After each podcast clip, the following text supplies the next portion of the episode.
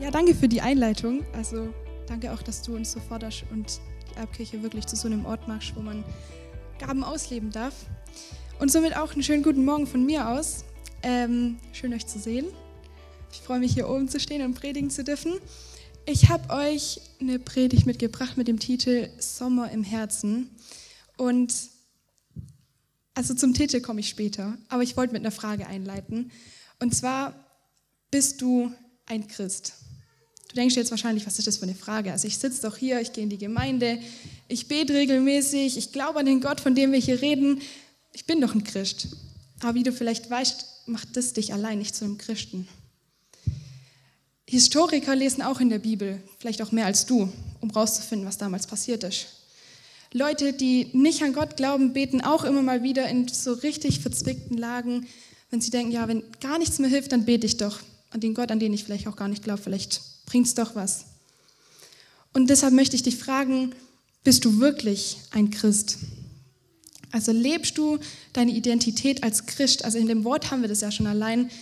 Christus und wir Christ, leben wir wie Christus, wie Jesus uns das vorgelebt hat? Oder reden wir nur immer davon? Und dazu habe ich euch eine kurze Geschichte mitgebracht. Und da dürft ihr gern euch währenddessen ich das vorlese überlegen, wo du dich das selber siehst und was sich über dich dann das selber aussagt.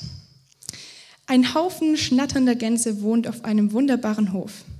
Sie veranstalten alle sieben Tage eine herrliche Parade, also so wie wir jetzt vielleicht heute. Sie wandern im Gänsemarsch zum Zaun, wo der Gänserich mit ergreifenden Worten die Herrlichkeit der Gänse dartut. Immer wieder kommt er darauf zu sprechen, wie in Vorzeiten die Gänse mit ihrem mächtigen Gespann die Meere und Kontinente beflogen haben. Er vergaß nicht dabei, das Lob an Gottes Schöpfermacht zu betonen. Schließlich hat er den Gänsen ihre kräftigen Flügel und ihren unglaublichen Richtungssinn gegeben, dank deren die Gänse die Erdkugel überflogen. Die Gänse sind tief beeindruckt. Sie senken andächtig ihre Köpfe und drücken ihre Flügel fest an den wohlgenährten Körper, der noch nie den Boden verlassen hat. Sie watscheln auseinander voll Lobes für die gute Predigt. Aber das ist auch alles. Fliegen tun sie nicht, denn das Korn ist gut und der Hof ist sicher. Kennen wir das nicht auch irgendwo her? Wir hören so eine richtig gute Predigt und sobald wir aus der Tür da vorne rauslaufen, haben wir es eigentlich schon fast wieder vergessen. Wir leben weiter, als hätten wir eigentlich gar nichts gehört. Wir nutzen diese Flügel, diese Gaben, die Berufung, die wir, nicht, die wir haben, wir nutzen die einfach nicht. Wir bleiben in unserer Komfortzone, auf diesem sicheren Hof, wie es in der Geschichte war. Ich meine, warum sollten wir die auch verlassen? Der Geschichte hieß es, das Korn ist gut, der Hof ist sicher. Es gibt keinen Grund, ihn zu verlassen. Aber der Autor möchte uns mit der Geschichte einen Spiegel vors Gesicht halten. Er zeigt, dass Glaube ohne Taten ein Widerspruch in sich selbst ist, so wie die Gänse. Die haben Flügel, aber nutzen die Flügel nicht. Und so sind wir auch. Und die Spaltung von Wort und Tat, wie wir es äh, manchmal machen, finden wir in der Bibel eigentlich nirgends weil das hebräische Wort dabar heißt gleichzeitig Wort und Tat. Das heißt, das gesprochene Wort hat eine sofortige Wirkung, eine konkrete Handlung folgt danach. Und allein wenn ich jetzt hier schon in die Runde schaue, ich sehe einen Mix von so vielen unterschiedlichen Leuten. Ein Mix von so vielen unterschiedlichen Begabungen, Talenten, Interessen, Charaktereigenschaften. Und es ist so herrlich, das wirklich zu sehen, aber es wäre so schade, wenn wir die nicht benutzen würden. Weil Gott hat uns bewusst so gemacht. Er hat uns bewusst unterschiedlich gemacht mit unterschiedlichen Begabungen und Talenten und Interessen und er möchte sie nutzen. Aber es wäre schade, wenn wir sie wirklich, so wie die Gänse das nicht machen, wirklich nicht benutzen. Und somit möchte ich euch mit der Predigt heute daran erinnern, dass Gott dich bewusst so gemacht hat, wie du bist. Er hat dich bewusst in die Situation hineingelegt, wo du gerade bist, auch wenn du das vielleicht nicht denkst. Wenn du in der Situation bist, wo du nicht denkst, ah, da kann doch kein liebender Gott dahinter stecken. Doch, er hat einen Plan damit. Und er wird einen guten Plan damit auch schaffen wollen. Ich habe euch ein Zitat von Albert Comus mitgebracht. Ich hoffe, man kann es lesen. Ähm, er hat gesagt, also er war Philosoph und Pastor, und er hat gesagt, durch all das wurde mir klar, dass mitten im Winter in mir ein unbesiegbarer Sommer ist. Und das machte mich glücklich. Denn es besagt, dass egal wie sehr die Welt gegen mich drückt, in mir etwas Stärkeres, etwas Besseres ist, das mich blühen lässt. Ich finde das Zitat so stark, weil es sagt aus, dass wenn wir Jesus haben, dann haben wir einen Sommer in uns. Leben in uns, auch wenn um uns herum Winter ist. Es sagt aus, dass wir Jesus, wenn wir Jesus haben, dann können wir Freude haben, auch wenn um uns herum Trauer herrscht. Wir können Frieden haben, auch wenn um uns herum Krieg herrscht. Wir können ähm, Gnade haben, auch wenn um uns herum Verurteilung herrscht. Weil wenn wir Jesus haben, dann haben wir das Leben, den Sommer selbst in uns. Und genau das ist doch das, was uns von Nichtchristen unterscheidet, oder? Diesen Sommer, dieses Leben, das wir in uns haben, aber so oft nicht nutzen. Und in der Predigt werde ich oft einen Vergleich zu Pflanzen ziehen, also weil das gut zu dem Zitat passt mit dem Sommer und auch zu dem Aspekt mit dem Wachsen. Und ähm, genau, das ist mein, deshalb heißt mein erster Punkt, du bist bedacht gepflanzt dein Freundeskreis, deine Familie, die Gemeinde, in die du gehst, deine Situation, deine Verantwortung, dein Arbeitsplatz, deine Klasse. Du bist bedacht gepflanzt von Gott. Er möchte dich dort gebrauchen. Und so oft lassen wir die Möglichkeiten vertrocknen. Das ist doch so schade. Wir könnten sie gebrauchen dort, wo Jesus uns einen Platz gegeben hat, wo er uns hineingelegt hat. Und dabei bestimmt dein Gestern nicht dein Heute. Das, was du gestern gemacht hast, muss nicht das bestimmen, was du morgen machen wirst oder was du heute machen musst. Wenn du gestern versagt hast, in Liebe und Treue, in Liebe und Respekt zu reden, dann muss es morgen nicht nochmal dazu kommen. Wenn du gestern versagt hast, in, also Gott treu zu sein, dann muss es auch dazu morgen nicht kommen. Weil unser Gott ist ein Gott der Neuanfänge.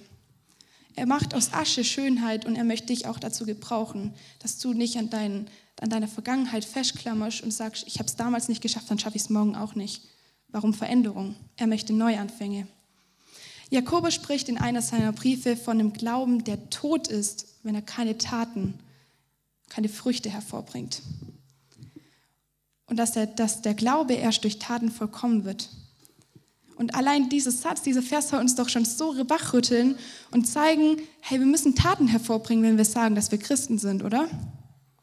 Und auch in Matthäus 5, Vers 48 wird klar, dass wir entsprechend der Identität leben sollten, die uns Gott gegeben hat. Da heißt es, ihr aber sollt in eurer Liebe vollkommen sein, wie es euer Vater im Himmel ist. Aber ich finde, Liebe ist so ein umfassendes Wort. Jeder kann es irgendwie selber sich, für sich selber definieren und bei niemand heißt es wirklich das Gleiche. Und aus der Mathematik wissen wir ja, dass wenn das eine das andere gibt, dann muss das andere auch das eine wieder ergeben, oder? Aber mit Liebe ist es nicht so. Wenn ich sage, dass Gott gleich Liebe ist, dann ist Liebe nicht gleich Gott. Was ich damit sagen möchte, ist, dass Gott definiert zwar, was Liebe ist, aber Liebe definiert nicht, wer Gott ist. In der heutigen Welt haben wir das oft mal umgedreht und sagen, ja, alles, was sich nach Liebe anfühlt, das muss doch von Gott gesegnet sein. Oder umgekehrt, alles, was sich nicht nach Liebe anfühlt, da kann doch kein liebender Gott dahinter stecken, oder? Aber dem ist nicht so. Wir sollen ja lieben, auch wenn es aus unserer Perspektive überhaupt keinen Sinn macht. Und deshalb lasst uns doch wirklich nach dieser von Gott definierten Liebe leben, nicht nach unserer Definition. Und in dieser Liebe aufblühen. Dann kommt die Frucht automatisch. So wie wir es vorhin gesungen haben, dein Wille soll auch meiner sein. Mein Leben soll dich verehren. Machen wir es wirklich oder singen wir das nur so?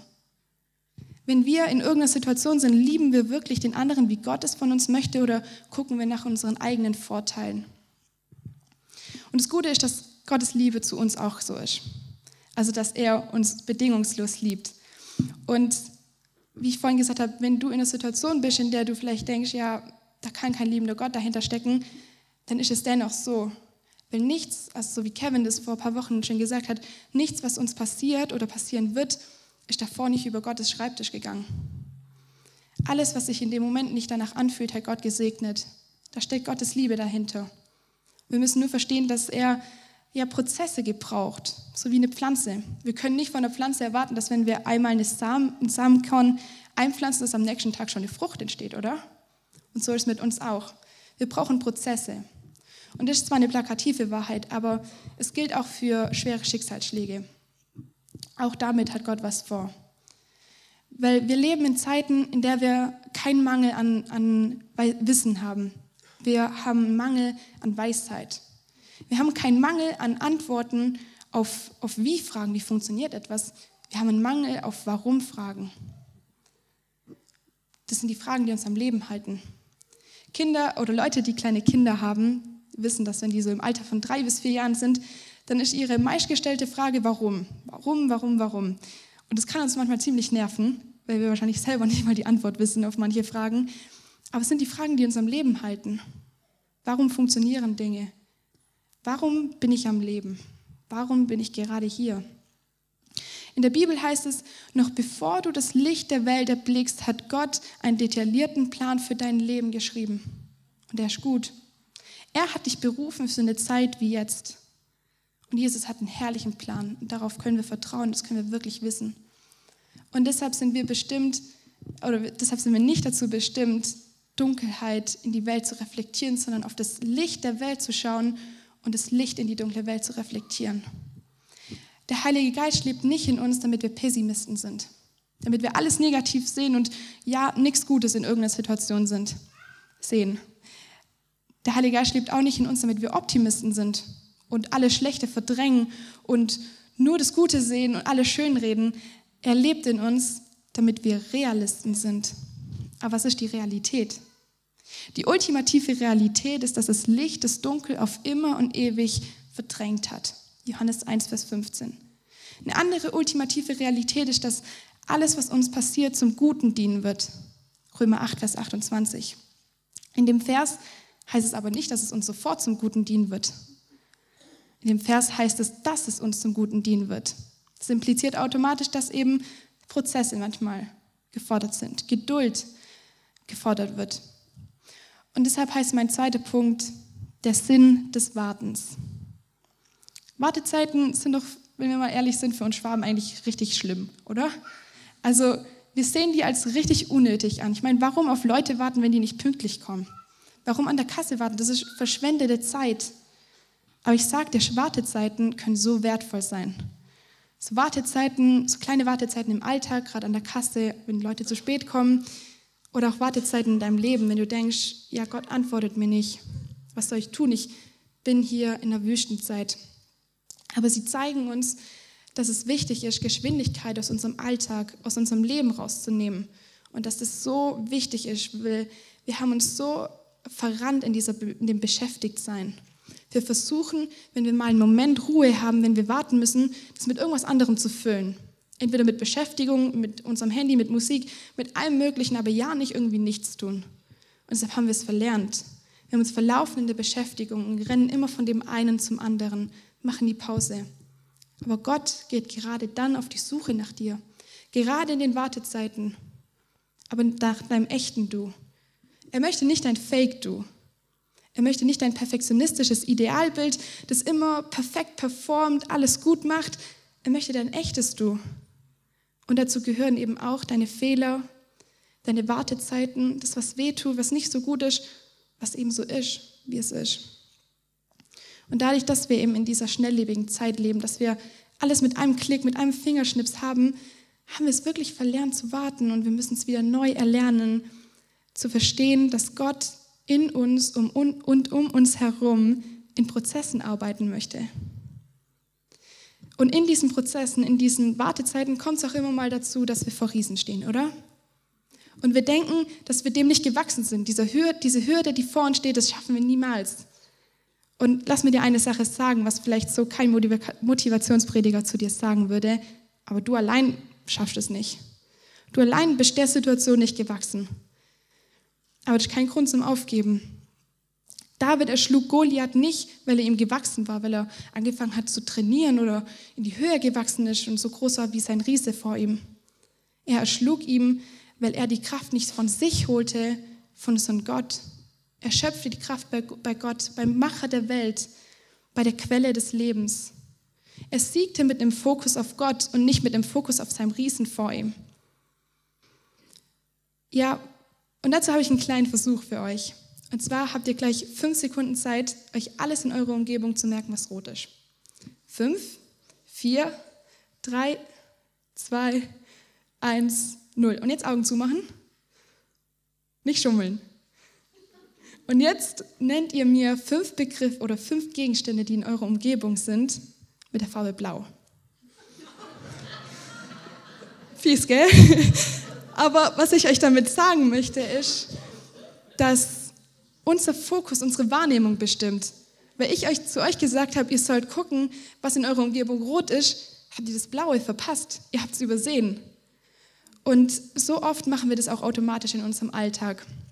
Wir haben den Fokus auf unserem Riesen und, und sehen diese Unbesiegbarkeit. Aber wir müssen diesen Fokus weg von unserem Problem lenken, hin zu Gott. Weil sonst können wir diesen Riesen nicht besiegen. Er bestimmt unsere Wahrnehmung, unser Fokus bestimmt unsere Wahrnehmung. Und dann werden die Probleme automatisch machbar, wenn wir den Fokus auf Gott richten. Weil er die Quelle unseres Lebens ist. Im Vater unser heißt es nämlich ja, führe uns zum frischen Wasser, zur lebendigen Quelle. Beten wir das immer nur so oder machen wir es wirklich? Wenn wir vor dem Riesen stehen, gehen wir zu dieser lebendigen Quelle, zu der wir Zugriff haben? Und mein letzter Punkt heißt der Einfluss deiner Ernährung. Du kannst noch so gut sein, du kannst noch so gut in deinen Wartenzeiten warten und geduldig sein, aber wenn du keine gute Ernährung hast, wirst du die auch nicht bestehen. Du kannst nicht wachsen. Weil wenn eine Pflanze nicht wachsen würde oder nicht blühen würde, dann würden wir doch in erster Linie nach ihrer Umgebung schauen, oder? Wir würden gucken, ja, hat die genügend Wasser, bekommt sie Licht ab, ist eine gute Erde da, hat sie genügend Platz in dem Topf, und deshalb schauen wir nach ihrer Umgebung, aber nicht nach ihr. Und genauso ist es bei uns auch. Wenn wir keine Frucht, keine Frucht hervorbringen, dann ist es in erster Linie nicht unsere Schuld, sondern wir sollten auf unsere Umgebung achten, auf unsere Ernährung. Weil wie ein Baum auf Dauer nur wachsen kann, wenn er gut verwurzelt ist, so können wir auch auf Dauer nur wachsen und Frucht bringen, wenn wir in Jesus fest verwurzelt sind und uns richtig ernähren. Aber wovon ernähren wir uns eigentlich? Ist es vielleicht der Instagram-Feed, der übrigens nicht umsonst Feed heißt, also übersetzt ernähren, der uns vielleicht mit lauter Vergleichen überrumpelt, Vergleichen vom Aussehen, mit Noten, dem Können von anderen Leuten und uns. Sind es die schrecklichen Nachrichten, die uns im Fernseher überfluten, die bei uns Ängste auslösen? Ich möchte nicht pauschalisieren, dass alles in Social Media irgendwie schlecht ist und kein guter Einfluss ist. Es gibt bestimmt auch gute Sachen, aber es ist oft eben nicht so. Oder ernähren wir uns von einem guten Einfluss, von einem schlechten Einfluss, von ernst gemeinten, von nicht ernst gemeinten Ratschlägen, von richtigen oder von falschen Freunden? Ihr kennt doch sicherlich alle den Spruch, zeig mir deine Freunde, dann sage ich dir, wer du bist. Nicht umsonst gibt es den Spruch. Von dem, was du dich umgibst, wovon du dich ernährst, wovon du ähm, einen Einfluss hast, Ratschläge bekommst, das bist du. Das macht dich. Das ist ein Teil von deiner Identität. Und deshalb sollten wir wirklich gucken, wovon ernähren wir uns, wovon umgeben wir uns. Ernähren wir uns vielleicht aber auch von Gottes Wort. In dem finden wir eigentlich alles, was wir brauchen. Friede, Liebe, Kraft, Licht, Freude, Hoffnung, alles Mögliche. Aber es nutzen wir zu oft. Ich finde, dass wir das, glaube ich, unterschätzen, diese Kraft von Gottes Wort. Dass wir ja dem, dem nicht wirklich eine Macht zusprechen und, und es viel zu wenig nutzen und unterschätzen. Aber es ist wirklich wichtig, uns zu überdenken, wovon ernähren wir uns, weil es beeinflusst vieles. Es beeinflusst unsere Einstellung, unsere Laune, unseren Mut, unsere Sicherheit, alles Mögliche.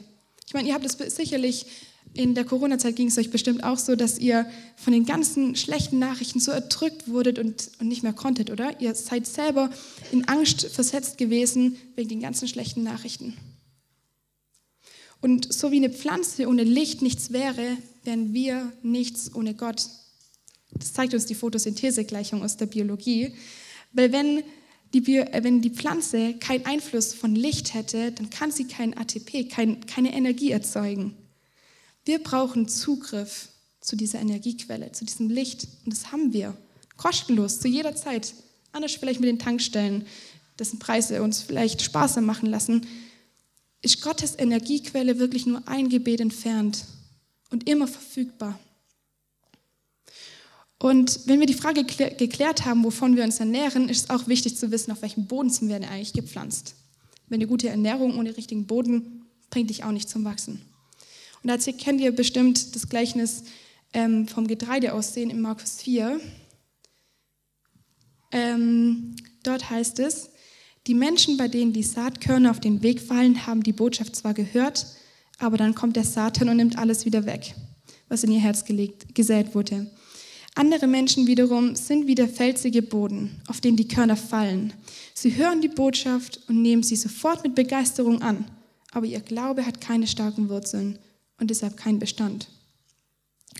Noch andere Menschen gleichen dem Dornengestrüpp überwucherten Boden. Sie, gehören, sie hören die Botschaft zwar, doch dann kommen die Sorgen des Alltags, die Verlockungen des Reichtums und die Gier nach all den Dingen dieses Lebens und ersticken Gottes Botschaft, sodass keine Frucht daraus entstehen kann. Aber dann gibt es auch Menschen, die wie der fruchtbare Boden sind, auf die die Saatkörner fallen. Sie hören Gottes Botschaft, nehmen sie an und bringen Frucht. 30, 60, 100-fach. Wo findest du dich wieder? Bist du dieser felsige Boden, dieses harte Herz, an dem alles Wort abprallt und, und keinen Bestand hat? Ist dein Boden so oberflächlich und dünn behaftet, damit, das, damit Gottes Wort keine Wurzel schlagen kann? Oder bist du umgeben von einem Dornengestrüpp?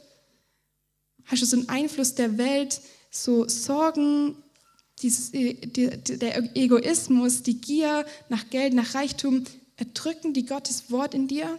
Oder bist du der felsige Boden, äh, der fruchtbare Boden? Ein fruchtbares Herz, das nach dem Wort Tat hervorbringt. Und wenn du dich in einen von den ersten vier Böden siehst, dann möchte ich dich ermutigen, wirklich zu dem fruchtbaren Boden zu werden. Damit das, was ich heute gesprochen habe, nicht an deinem Herzen abprallt, sondern wirklich Frucht bringt, eine Veränderung, eine Veränderung in deinem Leben, eine Veränderung im Leben von anderen Menschen. Und deshalb wünsche ich mir so sehr, dass jeder von uns wirklich so seinen Platz findet, den, für, den Gott für, für gerade dich ausgesucht hat, damit du dort aufblühen kannst. Sodass wir lebendige Christen sind und nicht irgendwie lebendig, aber auch tot sind. Wir wollen doch lebendige Christen sein. Auf dem Wort Tat folgen lassen. In Zeiten, in denen es uns vielleicht leicht fällt, aber in Zeiten, in denen es auch, auch vielleicht schwerer fällt, in so Winterzeiten, wie es in dem Zitat war. Sodass wir diesen inneren Sommer in uns finden und auch im Winter nach außen hin blühen.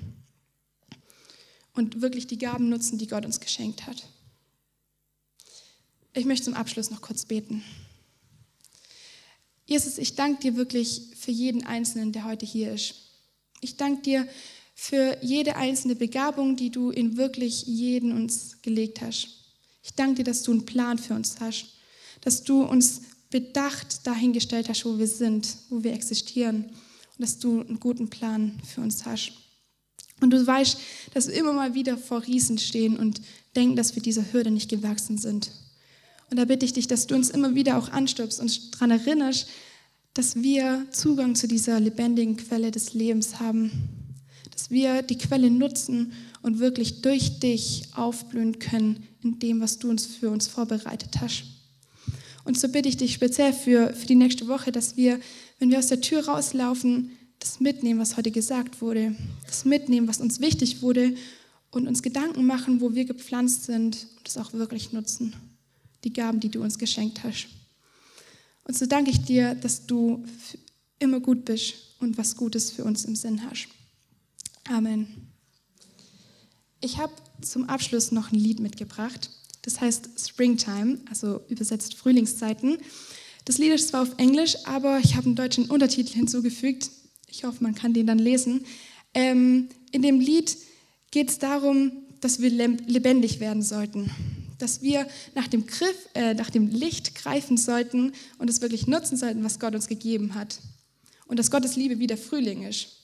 Auch wie in dem Zitat es war, dass wir eben auch im Sommer blühen, äh, im Winter blühen können wie der Sommer in uns. Und dass die lebendige Quelle eigentlich das werden sollte, wonach wir dürsten sollten. Und dass wir dadurch dann aufblühen werden. Und ihr könnt euch währenddessen das Lied abläuft auch gern Gedanken machen, so, wo hat Gott dich eingepflanzt? Wo bist du? Deine Umgebung? Wo bist du in deiner Situation, in deinem Leben? Und dass du dir Gedanken machst, wie kann ich das nutzen? Wie kann ich meine Gaben, meine Talente, meine Interessen gerade da einbauen, wo Gott mich wollte.